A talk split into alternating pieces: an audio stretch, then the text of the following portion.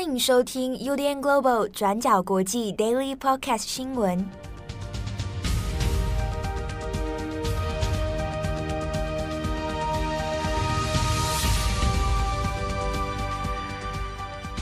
Hello，大家好，欢迎收听 UDN Global 转角国际 Daily Podcast 新闻。我是编辑七号，我是编辑木仪。今天是二零二二年八月三十一号，星期三。好。这个今天的 Daily Podcast 新闻都和共产党有关。第一则，我们还是来看一下戈巴契夫啊，前苏联的末代总书记戈巴契夫呢，在今天也已经证实哦，他在八月三十号的时候呢，已经因为这个重病哦，那就逝世了。那死的时候呢是九十一岁。那戈巴契夫，我想对台湾人来讲，不管你有没有。这个特别认识他哦，但可能都会对这个名词啊，对这个名字是有很多印象的。那我们这边也稍微来回顾一下，戈巴契夫作为苏联解体的这个最后一代总书记，他的政治人生，以及他后来一直到今年，呃，俄罗斯的这个政局也发生很多的变化，那也发动了对乌克兰的战争。那戈巴契夫又是怎么样看待这一切哦？戈巴契夫呢，他是出生在一九三一年。那他其实并不是一个特别来自什么政治世家或者是有钱的家庭哦，在一九三零年代，他其实就是一个南部哦，俄罗斯南部一个农村里面的一个农民工家庭。那他的母亲这边如果往上追溯的话，其实是乌克兰过来的移民哦。那戈巴契夫他出生的这个一九三一年呢，刚好其实也是苏联正在发生大饥荒的年代，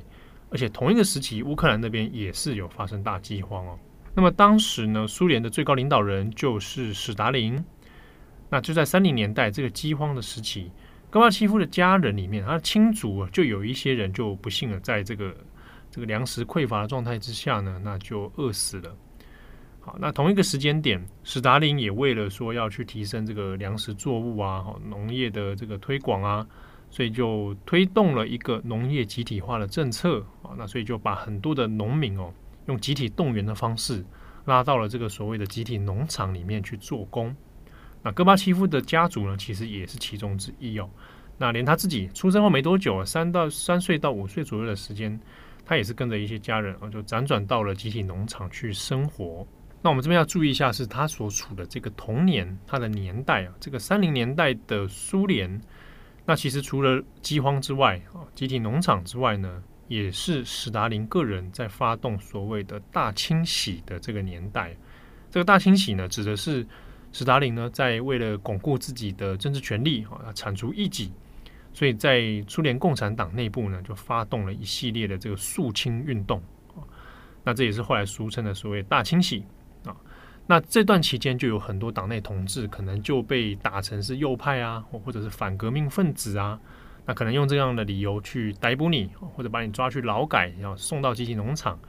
那甚至是丢掉性命的都很多人哦。那戈巴契夫的家族里面，他自己的祖父跟他的外公其实都有历经过这个大清洗哦，然后被捕入狱，那也送去劳改啊。但比较幸运的是说，他的这两位长辈呢，是都有平安的存活下来。那在那样的年代哦，其实也构成了戈巴契夫自己对童年的一个。呃，伤痛过往，他会觉得似乎哦，自己的童年时代是经历了一场很高压的一个政治环境。那三零年代过后，又面临到的是二次世界大战的爆发。那战争这件事情呢，也同样对戈巴契夫的童年造成很深刻的影响。他自己就有在后来的这个媒体专访里面呢，就回忆到说，他自己呢就亲眼看到这个纳粹啊。来占领他的村庄，好，那在他的眼前发生这一切，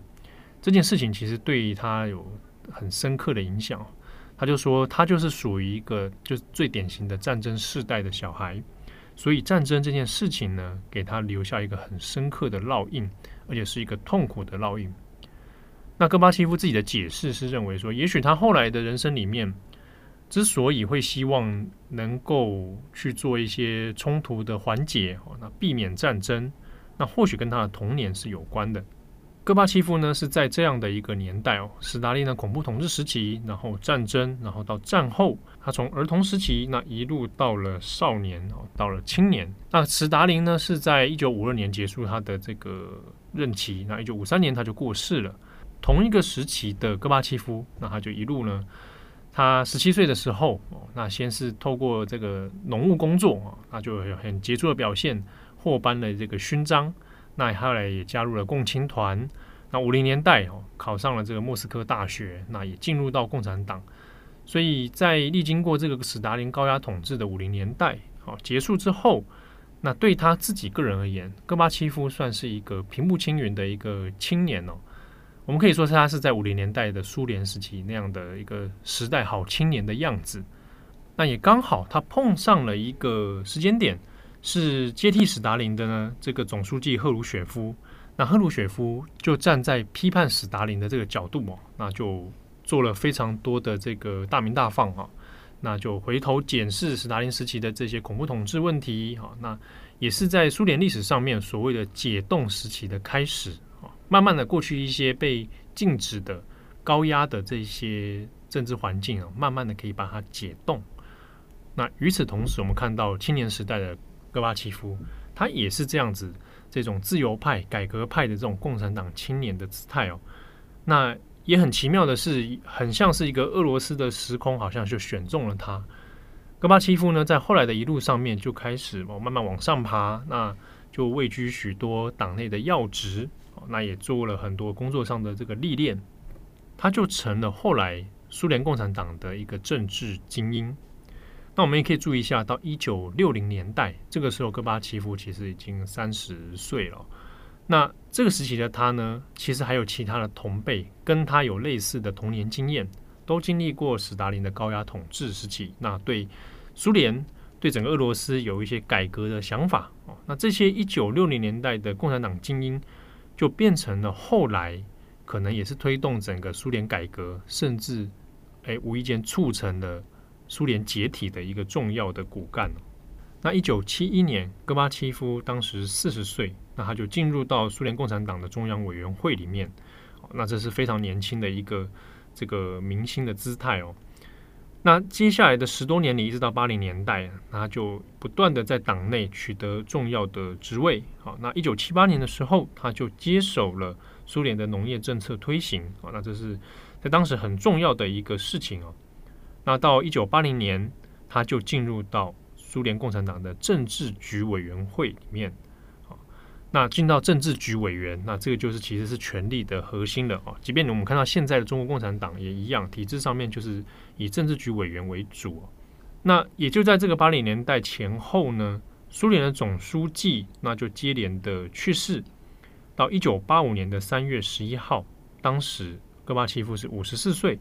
他就被选为总书记，那也就成为了苏联史上最年轻的最高领导人。那上任之后的戈巴契夫呢，他就开始号召他的改革理念，他也有去做了很多的公开演讲，之中很有名的就是他要俄罗斯要苏联要继续革命啊，他就推动了这个所谓继续革命的理念。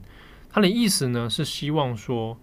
要把苏联原本封闭的政治传统能够翻新，让它更加的开放。那讲的继续革命，他意思是说呢，要落实啊原本这些共产党要推行的社会主义革命。哦，那他认为说，在斯大林的时代，大家已经忘记了真正的社会主义是什么，所以我们应该要把革命这件事情拉回来，哦，重新宣扬这个最初的这个初衷啊，那革命理念啊等等，来恢复所谓的社会主义荣光。那在那个时间点呢，八零年代的时候，的确。就苏联的社会民心来讲，大家也很希望有一些改变，因为从战争过后，那苏联的经济体系其实一直处于一个不稳的状态啊，那粮食的问题也始终都是一些困扰，所以很希望说有没有机会能够做一些改变，特别是在东西方冷战之下啊，资本主义的抬头，对于共产主义世界来说都是很大的冲击哦。那经济是不是要开放？政治是不是也要做开放？言论自由是不是也可以做一些缓解？哦，那这个都是当时八零年代很多人关心的，特别是一些苏联知识分子啊、内部的改革派啊，哦，都很在意的一些事情哦。不过呢，虽然戈巴契夫他也做了很多的努力，那去做经济上面的改革，也开放了很多媒体的禁忌哦，比如说这个报纸啊、电视啊、言论自由的开放啊等等哦。但是呢，苏联过去一连串的结构性腐败问题，它还是很难来解决哦。那另外一个决定性的事件是一九八六年，就是很有名的车诺比事件啊，车诺比的核电厂，这个因为人员的操作不当，导致它的反应炉破裂，那就造成这个辐射外泄啊、污染的问题。车诺比呢，当然是震惊国际，但戈巴契夫任内底下的官员呢，就刻意的隐瞒车诺比的一些实际灾情，还有一些相关的真相。那这件事情其实也引发了苏联内部哦。人民的不信任，那以及也凸显了说过去这个政府官员的一些腐败问题哦。那戈巴契夫后来也有回忆说，车诺比的这个事故呢，很有可能其实也是造成日后苏联土崩瓦解的一个原因之一。好，那到后来一九九一年的苏联解体哦，当然这是变成戈巴契夫他的政治生涯里面一个最具代表性的标志，他就成了苏联最末代的总书记。那第一任总统就是后来的叶尔钦。当然，其实把苏联解体这件事情，如果全部放在戈巴契夫身上，他其实不太公平哦，因为他整个背后的原因是蛮多重而且复杂的，也包括后来的叶尔钦他自己的分离主义路线呢，也多少是促成这个解体的原因之一哦。那也因此呢，在戈巴契夫的国际评价上面，他其实有很多不同面向的讨论。比如说，就西方世界来讲，戈巴契夫呢，他愿意跟欧美打交道、交朋友。那这一点对西方世界来说，会觉得他是一个自由开明的这个改革者。可是，在一些俄罗斯的内部里面，就会认为说，那戈巴契夫哦没有这个勇气来承担历史责任，他没有让俄罗斯来回到往日的帝国荣光，那反而呢去拥抱西方价值。所以，有的人反而认为说，他是促成苏联解体、这个帝国衰落的一个罪魁祸首。那戈巴契夫呢，在后来不管是他的总书记任内，还是在他卸任之后，那一直对于像是缓冲国际的冲突哦，结束东西方冷战，那以及去核武这件事情，他是非常积极的。那也为了核武的问题哦，还跟这个西方的领袖们有一些争执啊。比如说戈巴契夫就很坚决，核武是必须要放弃，大家不要再做军备竞赛了。那这个有些西方国家的想法可能就跟他不太一样。那戈巴契夫自己回顾呢，对于苏联解体以及一连串的政治危机，他自己是说，这个我们国家经历的危机哦，恐怕还会持续一段时间，而且搞不好还会有更大的动荡。但是呢，俄罗斯他已经不可逆转的选择了自由的道路，那没有人可以让俄罗斯回到极权的年代。虽然这么说，但是呢，戈巴契夫当时可能也没有办法预料到。就在他执政的这段期间啊，那这个整个苏联上下面临到价值观的转换，那之中也有人因此开始怀念起了一些旧苏联时代的这种呃效忠国家啦，哦，然后这种硬汉的形象。那这样的人之中，就有一个人叫做普丁啊。那普丁后来就是以一个旧 KGB 的这个姿态呢，他就进入到了政坛里面。那如果我们就现在的政治发展来看，普丁所统治的俄罗斯，他就放弃了当年的自由之路，那也重回到了集权的年代。那如果我们回过头来看戈巴契夫跟普丁之间，他们其实关系也是蛮微妙的。戈巴契夫呢也有称赞过普丁说：“诶，他的出现，那其实让这个苏联解体之后呢，这个俄罗斯哦能够重新站起来重建哦。”但是戈巴契夫也有批评普丁的作风过于守旧啊，然后过于保守。那甚至也批评他说，普丁就是一个刚愎自用的人。那后来到乌克兰战争的爆发，戈巴契夫就有公开讲哦，应该要赶快暂停止这一个侵略的行动，哦，要用和平谈判来解决。那外界当时的分析里面也有说，哎，戈巴契夫也许是当今的俄罗斯里面唯一还能够阻止普丁的这个最后人选哦。但是其实戈巴契夫。他年纪已经大了，而且他已经很早就离开这个政治的核心，他对普遍的影响力其实已经算是微乎其微哦。好，那我们最后呢来补充一下，就是这个很著名的德国导演呢何索曾经拍了一个他的戈巴契夫专访纪录片，叫做《戈巴契夫信会》啊。那这是二零一九年的电影，在台湾哦线上平台上面也找得到有中文的版本哦。那在这个里面呢，就访问了戈巴契夫自己回顾自己的政治生涯哦。那其中蛮有趣的一个问题哦，导演就一直不断的质问戈巴契夫：哎，那你死后，你决定你的墓志铭上面要写什么了吗？那戈巴契夫就说，他想写的一句话叫做“我们曾经努力过”。那这句话的意思呢，其实也是讲，在他的一生政治生涯里面，那他做了很多的尝试跟努力，他试图去扭转整个俄罗斯的政治环境，那他也试图去想办法，这个世界也许可以去除掉核武，可以减少更多的冲突，但就结果而言，看起来都没有朝他的理想前进哦。那戈巴契夫自己的评语，他给自己的一生的评语是：至少他曾经努力过。好，那有关今天戈巴契夫的相关报道细节，可以参考今天转角国际网站。过去二十四小时，我们有更完整的内容。那下一则新闻，我们来看一下中国共产党。中国共产党昨天三十号拍板，第二十次全国代表大会，也就是我们简称的二十大，会在今年的十月十六号在北京正式的召开。而中共的全国代表大会固定在每五年会召开一次。按照过去的惯例呢，这场大会中会有两千三百位的代表出席，他们会从预定的人选里面挑出新一届的中央委员会委员，接着新一届的委员会会在隔天进行全体会议，并再选出二十五位未来将成为政策重要制定者的政治局委员，也就是刚刚七号提到的，在共产的体制当中，政治局的委员等同是国家政策上最关键的核心人物。那我们来看看消息一出之后，外国的媒体怎么看？对外媒之前最关心的就是习近平他会不会在二十大释出消息，或是公布他觉得最适合的接班人。但是到目前为止，很明显的还没有出现受到习近平青睐的人选。而从现在的发展来看，习近平也很明显的想要继续掌权。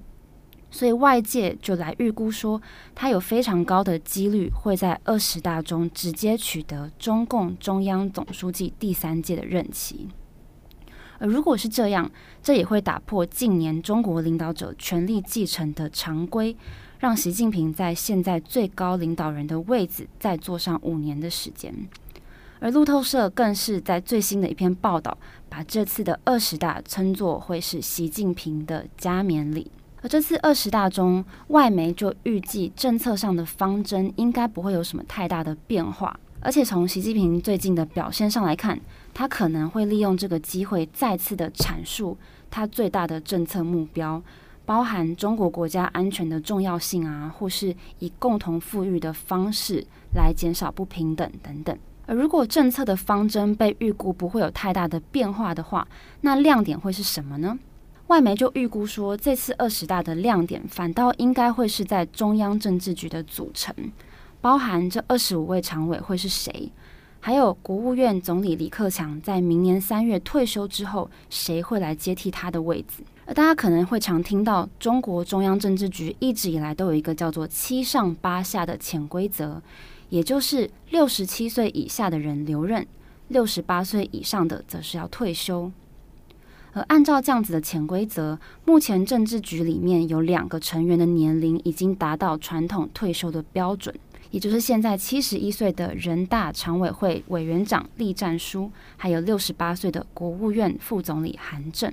而路透社的报道就分析说，有可能加入的新成员会反映出中央政治局需要符合社会不同的观点。不过，新加坡的李光耀公共政策学院副教授 Alfred Wu。他就说，他觉得是的，习近平很有可能会在二十大让年轻的亲信上台，但是这是因为这样，他就更容易推动任何他想要推动的政策。而按照同样的逻辑，李克强总理职位的接班人，外媒呃目前是预估说有可能是副总理之一的胡春华，或是中国人民政治协商会议的主席汪洋。那他们也被预计，不管是谁上任之后，一定都会遵循习近平的脚步来前进。好，那以上这是关于二十大的一些目前已知的资讯哦。那当然，其实除了日期之外啊，确定十月十六日之外呢，大部分我们这边讲到的，应该都是近期，嗯、呃，不管是外媒或者是台湾的一些深度观察的媒体哦，大概都是预测得到目前的状况就是这个样子。好，那以上是今天的 Daily Podcast 新闻。那早上的时候，因为碰到那个戈巴契夫的事情，所以我很认真在在写稿，然后在看资料。嗯，结果呢，这个时候啊，我的同事啊，像是慧仪啦啊木仪啊，啊，他们居然在那边听什么什么习大大的歌曲啊？哦，对，就是慧仪她贴了一首歌给我，叫做《新世代》啊，不，《新时代东方红》，在 Twitter 上，大家可以去听听看。天哪，啊，听了之后很洗脑啊，要建建议大家习大大，习大大。不要再唱了，好，这个歌到时候十月中的时候，说不定我会拿出来，又变成一个呃反讽的歌曲。好，那这边也跟大家预告一下哦，这个今天星期三，那我们的另一个 Podcast 频道重磅广播，好，转角国际重磅广播呢，今天会上线一个新单元，就是查阅编辑记录。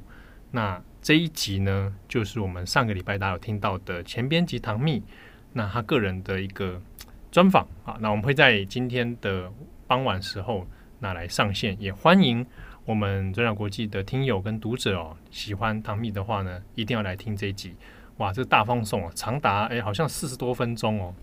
那也分享了很多过去几年当中他工作的经验，那以及他眼中的其他编辑。哦，大家小心喽，应该还好啦，没什么太那个的。好，那欢迎大家来收听。好，感谢大家，祝福大家有美好的一天。我是编辑七号，我是编辑木仪，我们下次见喽，拜拜，拜拜。感谢你的收听，如果想知道更多资讯，请上网搜寻 UDN Global 转角国际。